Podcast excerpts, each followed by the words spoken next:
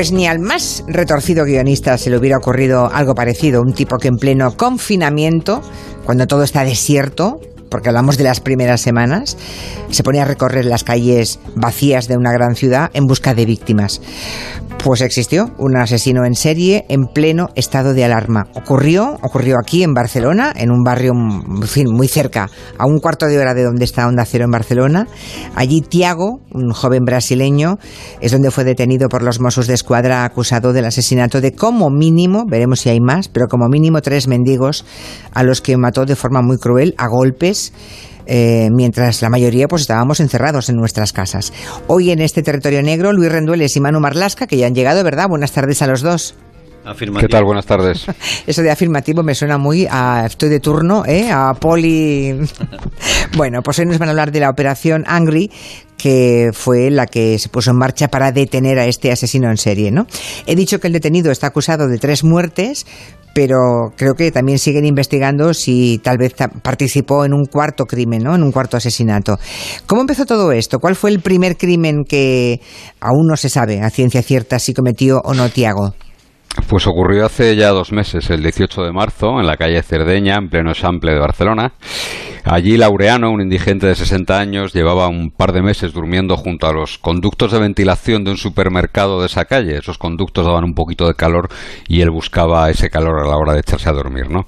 Y allí, hacia las 11 de la noche más o menos, alguien lo apuñaló varias veces eh, de forma mortal, varias puñaladas en la parte, en el pecho, en el abdomen, que le provocaron la muerte casi de inmediato. La Guardia Urbana de Barcelona acudió rápidamente y allí recogió varios testimonios que apuntaron, que dirigieron las sospechas hacia un individuo que había sido visto en las inmediaciones del lugar de la agresión antes y después del crimen. ¿no? El hombre fue localizado y fue detenido en muy pocos minutos por los agentes de la Guardia Urbana que se lo entregaron a los Mossos de Escuadra. ¿Y ese hombre, ese sospechoso, ya era Tiago, el asesino en serie, o era otro? No, no, no tenía nada que ver con él y tampoco tenía que ver con el crimen del que fue acusado en un primer momento. Los Mossos de Escuadra se dieron cuenta muy pronto que había tenido que había muy pocas pruebas contra el detenido, más allá de aquellos testigos que le habían señalado. No había grabaciones de videocámara por la zona, no había un solo indicio que lo, que lo señalase. En las ropas de este hombre no había restos de sangre, no llevaba arma y dio una explicación bastante coherente dentro del, estado excepcional de alarma cuando le preguntaron por qué estaba por esa zona. Aún así, los mozos lo pasaron a disposición del juez, del juez de guardia, que no podía ser de otra manera decretó su puesta en libertad inmediata. O sea que ese crimen, el de Laureano, queda de momento sin resolver, ¿no? Es un crimen pendiente. Avanzamos en el calendario. Casi un mes, nos vamos ya al 16 de abril. Eso es, eh, a mediodía, el 16 de abril concretamente. España entera y Barcelona también, por supuesto, están confinados desde hace un mes. Apenas hay gente por la calle, en ese momento además el confinamiento era muy severo. E Imat, un indigente de 22 años, dormía como todos los días en la calle Lepanto, muy cerca del Auditorio Nacional de Cataluña. Este tipo, Imat, de origen magrebí, se ganaba la vida pidiendo dinero, pues se hacía pequeñas exhibiciones de capoeira, de danza, daba saltos o a veces trapicheaba también con drogas por la zona. Era bastante conocido por los vigilantes jurados del auditorio que a veces le tenían que llamar la atención. Y a las 12 del mediodía de ese 16 de abril, las cámaras que hay instaladas allí cerca captan perfectamente cómo se acerca a él un hombre delgado, enjuto, bastante alto, que viste pantalón largo de color negro, que encima lleva uno corto de color gris, lleva un chaleco reflectante naranja, una gorra azul del Barça, unas gafas de sol, unos guantes sin dedos, unos mitones como los que llevan los ciclistas y además lleva una mochila de la que cuelga un bidón, un bidón también parecido al que llevan los, los ciclistas. El asesino le propinó dos golpes mortales en la cabeza con una barra de hierro y huyó del lugar tranquilamente, según registraron las cámaras también que le grabaron incluso en su ida a través del metro de Barcelona. O sea que los Mossos desde el primer momento tenían imágenes del asesino, porque se le veía la cara, ¿no? Incluso. Eh, pero en ese momento no tenían ni idea de si estaban o no un criminal en serie. Aún no lo sabían, aún no había cometido más eh, asesinatos, ¿no? No, no. En un principio los Mossos no relacionan los crímenes de forma definitiva, a pesar de que los dos escenarios están separados por apenas un kilómetro y las dos víctimas eran indigentes. Pero tenían un perfil distinto, uno tenía 20 años, algo más de 20 años, otro superaba los 60, eh, un crimen fue a mediodía, otro fue por la noche, el arma empleada, eh, todo era motivo suficiente para pensar que los dos asesinatos pueden tener dos autores diferentes. Pero apenas 48 horas después del crimen de Imaz, este que te acaba de relatar Manu, el asesino vuelve a actuar a un kilómetro y medio del lugar de ese último asesinato y esta vez sí, otra vez amparado por la noche. Yo me acuerdo que, mm, como en aquellos días estaba la ciudad absolutamente desierta, cuando veníamos aquí a la radio, justo debajo de Onda Cero Barcelona, por la idiosincrasia de este edificio, pues eh, se genera una zona cubierta, ¿no? Tenemos unos soportales. Y precisamente ahí dormían un montón de mendigos eh, y personas que, estaban sin techo. Y yo recuerdo que entre ellos comentaron, eh, o sea, circuló el rumor, nos quieren matar ¿no? O sea, eh, que entre ellos había preocupación a que mm, el asesino volviera.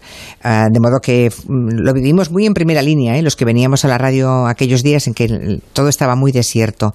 Estamos en la noche del 18 de abril. ¿Qué ocurrió la noche aquella? Pues esa noche, en el soportal del número 22 de la calle Caspe, dormía Juan Ramón, un indigente de 67 años. Las cámaras, otra vez, pudieron grabar al asesino. Llevaba esta vez una gorra de color rojo, mochila oscura, pantalones y chaqueta oscuros y un pañuelo en el cuello que le tapaba parcialmente la cara, nada más. Las, imágenes muestran perfectamente cómo se detiene frente al portal donde dormía José Ramón, saca de la mochila un palo de unos 70 centímetros de largo y con ese palo le dio seis golpes que le reventaron el cráneo al, al indigente. Dejó el arma en el lugar del crimen. La agresión fue todavía más violenta que la anterior porque daba toda la impresión de que en él, en el asesino, estaba creciendo una especie de furia homicida que parecía que iba a ir a más. Y yo supongo que en ese momento los Mossos de Escuadra ya empiezan a, ver que se enfrentan a un asesino en serie que va en busca de mendigos, ¿no? O de gente sin techo. Ya no quedan dudas porque las imágenes de las cámaras de las dos últimas agresiones captan y muestran a la misma persona, el mismo asesino. Tiene unos rasgos fisionómicos y viste una ropa muy particular no deja lugar a, cualquier otra teoría. ¿no? Y a partir de ese momento, la División de Investigación Criminal de los Mossos de Escuadra, que es la élite de, de la policía catalana, se pone a trabajar a toda máquina con el convencimiento de que Juan Ramón no va a ser la última víctima de ese asesino de mendigos. ¿no? Y todo esto en un marco tan especial, tan extraño como el del estado de alarma. ¿Y qué dirección toman las investigaciones? O sea, ¿cómo se trabaja con el convencimiento de que hay un asesino en serie por las calles, por la noche y que actúa en una determinada zona? Bueno, pues la DIC abre tres frentes. El primer frente es el de la policía científica, que echó el resto en busca de huellas, de rastros de ADN en los escenarios de los crímenes. Y los encontraron, supongo, ¿no? No, apenas encuentran nada porque ten en cuenta que el asesino no interactuaba con los con los con sus víctimas. Él eh, los mataba además normalmente mientras dormían y por tanto no había prácticamente contacto entre ellos más allá del que provocó la muerte. ¿no? El segundo frente, el, frente de mayor peso seguramente, es el que llevaban los equipos de investigación, investigación pura y dura. Se buscan imágenes de los momentos de los crímenes, se monitorizan redes sociales para ver si alguien ha captado alguna imagen más, se activan todos los confidentes de un submundo tan peculiar como el de la mendicidad y aquí llamó la atención a la propia DIC, a la propia policía, que solo en el distrito de Echample, donde estaban ocurriendo los crímenes, había 300 personas que dormían en la calle cada una de esas noches. ¿no? Los mozos tocaron prácticamente a todos y cada uno de ellos en busca de pistas para dar con el asesino, si alguno había sido víctima de algún intento, si se había visto, eh, había protagonizado algún incidente con el criminal. ¿no? Y el tercer frente, desde luego, fue el que más medios y el que más trabajo exigió a los Mossos de Escuadra. ¿Cuál fue ese tercer frente? Bueno, sobre el terreno, la prevención, la vigilancia, intentar eh, sorprenderle con las manos en la masa. Ante el convencimiento de que iba a volver a actuar, de que estaban, como decías, en ante un asesino en serie, los mozos se despliegan por el Sample y los distritos cercanos, también cerca de Onda Cero, durante las tardes y las noches, siempre de paisano y siempre extremando precauciones para evitar que el asesino los mordiese, los detectase, ¿no? se asustara y se fuera pues a otro barrio de Barcelona o a otra ciudad a seguir con su escalada criminal. Vigilar durante esas noches del estado de alarma fue muy complicado porque había muy poca gente por la calle y la presencia de mozos de paisano era fácilmente detectable, ¿no? eran, eran extraños en ese mundo. Pero habíais eh, dicho antes que había imágenes del asesino, ¿no? Imágenes bastante nítidas. Eh, no le conocía a la policía, o sea, nadie sabía quién era porque la enseñarían esas fotos a todo el mundo que, que podía responder, ¿no? Nada, absolutamente nadie. Los mozos pidieron ayuda a la Guardia Urbana, que es el cuerpo que habitualmente lidia con los mendigos, el que más contacto tiene con ellos, y nadie lo conocía, nadie lo había visto nunca. Su aspecto y su modus operandi hizo pensar a los investigadores que quizás el asesino podía ser un indigente más, o también pensaron en una posibilidad, en que podía ser un, alguien que se ganaba la vida repartiendo a domicilio, de esos, que esos riders que se desplazan en bicicleta, porque había pistas que apuntaban a ello, ¿no? El bidón de agua que llevaba en la mochila y esos guantes de ciclista hizo pensar en algún momento a a, los investigadores que podía ser uno de ellos. Hicieron gestiones también en ese entorno y tampoco nadie les pudo ayudar. Una cosa, y, si los Mossos tenían tan claro que el asesino iba a volver a actuar, ya digamos, el perfil criminal ya les daba mm. esa intuición, ¿cómo es que no se difundieron las imágenes, eh, esas que habláis, que, captaron en el primer crimen las cámaras de seguridad? Porque alguien le hubiera identificado seguramente si se le veía bien la cara, ¿no? Bueno, eso, es un dilema eh, que tuvieron los investigadores. ¿eh? Y esa pregunta se la hicieron los responsables de la investigación, barajaron esa idea, pero esa idea tiene un riesgo, tenía un riesgo muy grande. Si él, él mismo, el asesino, ve su imagen difundida en un medio, se corre el riesgo de que huya, se esconda y comience a matar en otra ciudad o que destruya las pruebas que tuviese encima, como la ropa que vestían los crímenes y que va a ser muy útil, ya está siendo muy útil para acusarle. ¿no? Lo que hacían los mandos de la DIC de los Mossos era enseñar la imagen, sí, pero en, en grupos muy restringidos, a los equipos policiales que salían a la calle para que lo identificaran rápidamente si lo veían deambulando por el sample, pero ni siquiera pasaron esa imagen por los teléfonos, porque esos mensajes o imágenes de WhatsApp suelen acabar tarde o temprano en el móvil de algún periodista. Lo sabéis por experiencia, supongo, ¿no? Nosotros no sabemos. Vale, vale. Bueno, nos habíamos quedado en la noche del 18 de abril, en ese último crimen. ¿Qué ocurre los días siguientes? Pues no ocurre nada. Y no ocurre nada, como pasa tantas otras veces, por factores completamente externos que nada tienen que ver con los crímenes ni con su autor. Esos días, lo recordaréis allí, llovió mucho en Barcelona. Llovió mucho por la noche. Así que los equipos de vigilancia de Mossos troncharon, es decir, vigilaron un montón de horas bajo el agua sin que el asesino apareciese por allí. Eso, ese hecho, el hecho de que desapareciese en los días de lluvia, reforzó la idea de que estaban ante un criminal que no tenía coche, que se movía caminando o en transporte público y claro, para él también la lluvia era un problema más grande a la hora de ejecutar los crímenes. ¿no? Durante nueve días los equipos de vigilancia no obtuvieron resultado alguno hasta que llega la noche del lunes 27 de abril. Esta noche el asesino actúa por última vez, ¿no? Y la suerte pues se alía aquella vez, aquella noche con los buenos, ¿no? Con la poli. La suerte y dos vecinos de la calle Roselló, que hacia las once y media de aquella noche ven a un hombre con actitud agresiva, extraña, que lleva un palo en la mano. Esos vecinos se asustan, entran en su casa, pero desde el balcón le siguen, siguen los movimientos de este hombre en la calle. Le ven dirigirse a un portal y en ese portal hacía unos cinco días dormía un mendigo que se llamaba Jean-Pierre, que pedía por esa zona, pedía ayuda muy cerca de la Sagrada Familia. Pocos minutos después, esos mismos vecinos policías, policías entre comillas, comprobaron que del lugar en el que dormía el indigente salía sangre. Así que inmediatamente llaman a los Mossos, que no olvidemos tenían desplegada decenas de agentes de paisano por ese barrio. ¿Y lo, lo, lo encuentran rápidamente? ¿Se encuentran al asesino todavía deambulando por las calles? Sí, sí, los equipos que están por la calle, que están desplegados en ese mismo distrito, lo encuentran en muy pocos minutos y comienzan a seguirle, intentando que no les muerda, intentando que no se dé cuenta de que está siendo seguido. ¿no? Afortunadamente, Mossos tienen unos grandes equipos de vigilancia, equipos de seguimiento y vigilancia, que se vuelven invisibles en estos casos. ¿no? En la plaza de Cataluña le ven cómo se sube a un autobús nocturno en dirección a San Cugat, hasta donde van con él los Mossos de Escuadra. Al bajarse el tipo, comienza a hacer movimientos extraños, erráticos, pero no los movimientos que hace un choro profesional, un un, delincuente para despistar a los posibles perseguidores, sino más bien propios de movimientos propios de alguien con problemas mentales. Se pone a hacer sprints, eh, se detiene, vuelve a correr más despacio. Finalmente los agentes, un poco desconcertados y un poco temerosos de la reacción de él, le detienen y se dan cuenta muy pronto de que desde luego van a sacar muy poquito de él. O sea que dijo pocas cosas el asesino en los primeros momentos. Habló en una mezcla rara de portugués, inglés y español, no dijo nada coherente. Cuando los mozos le preguntaron de dónde venía, él les dijo que venía a dar un paseo. Y luego ya en la caravana en la que él estaba viviendo en Les Planes, un barrio que une Barcelona con San Cugat, encontraron un vehículo que por fuera más o menos estaba algo cuidado, pero que dentro, en el interior, era un, un lugar inhabitable. Estaba lleno de ropa vieja, de objetos acumulados. Imagino que en esa caravana entró la policía, la registraron y no sé si allí encontraron pruebas de los crímenes, supongo que sí. Sí, no se encontró ningún arma porque se ve que él las arrojaba antes de, después de cometer los crímenes, perdón, pero sí que encuentran las prendas y los objetos que llevaba en sus crímenes y que además han sido grabados, es decir, que no hay ninguna duda. Por ejemplo, gafas similares a las que llevaba el 16 de abril, una chaqueta reflectante color naranja color naranja, negra y blanco, unos tirantes de goma de color negro, una gorra roja del Barça y guantes negros sin dedos. Y esas son las prendas del 16 de abril. Y también encuentran las prendas que portaba el 18 de abril. Un pañuelo tipo palestino gris, eh, blanco, rojo y negro a cuadros, una cazadora gris marca Dissident, una gorra roja con visera azul del Barça y guantes también negros sin dedos. O sea que era él, vamos, clarísimamente. Y ahora han pasado ya semanas. ¿Qué se sabe de este individuo? ¿Quién era? ¿Qué le pasaba? Pues muy poco. El único documento que llevaba encima era un carnet de conducir que estaba a nombre de Tiago Lajes Fernández, nacido en el año 85 en la localidad brasileña de Belo Horizonte. Pero con ese nombre en Brasil hay un sí, hay un individuo con antecedentes menores, de, delitos de poca monta, pero los Mossos a día de hoy ni siquiera están seguros de que sea el mismo Tiago que mató en Barcelona.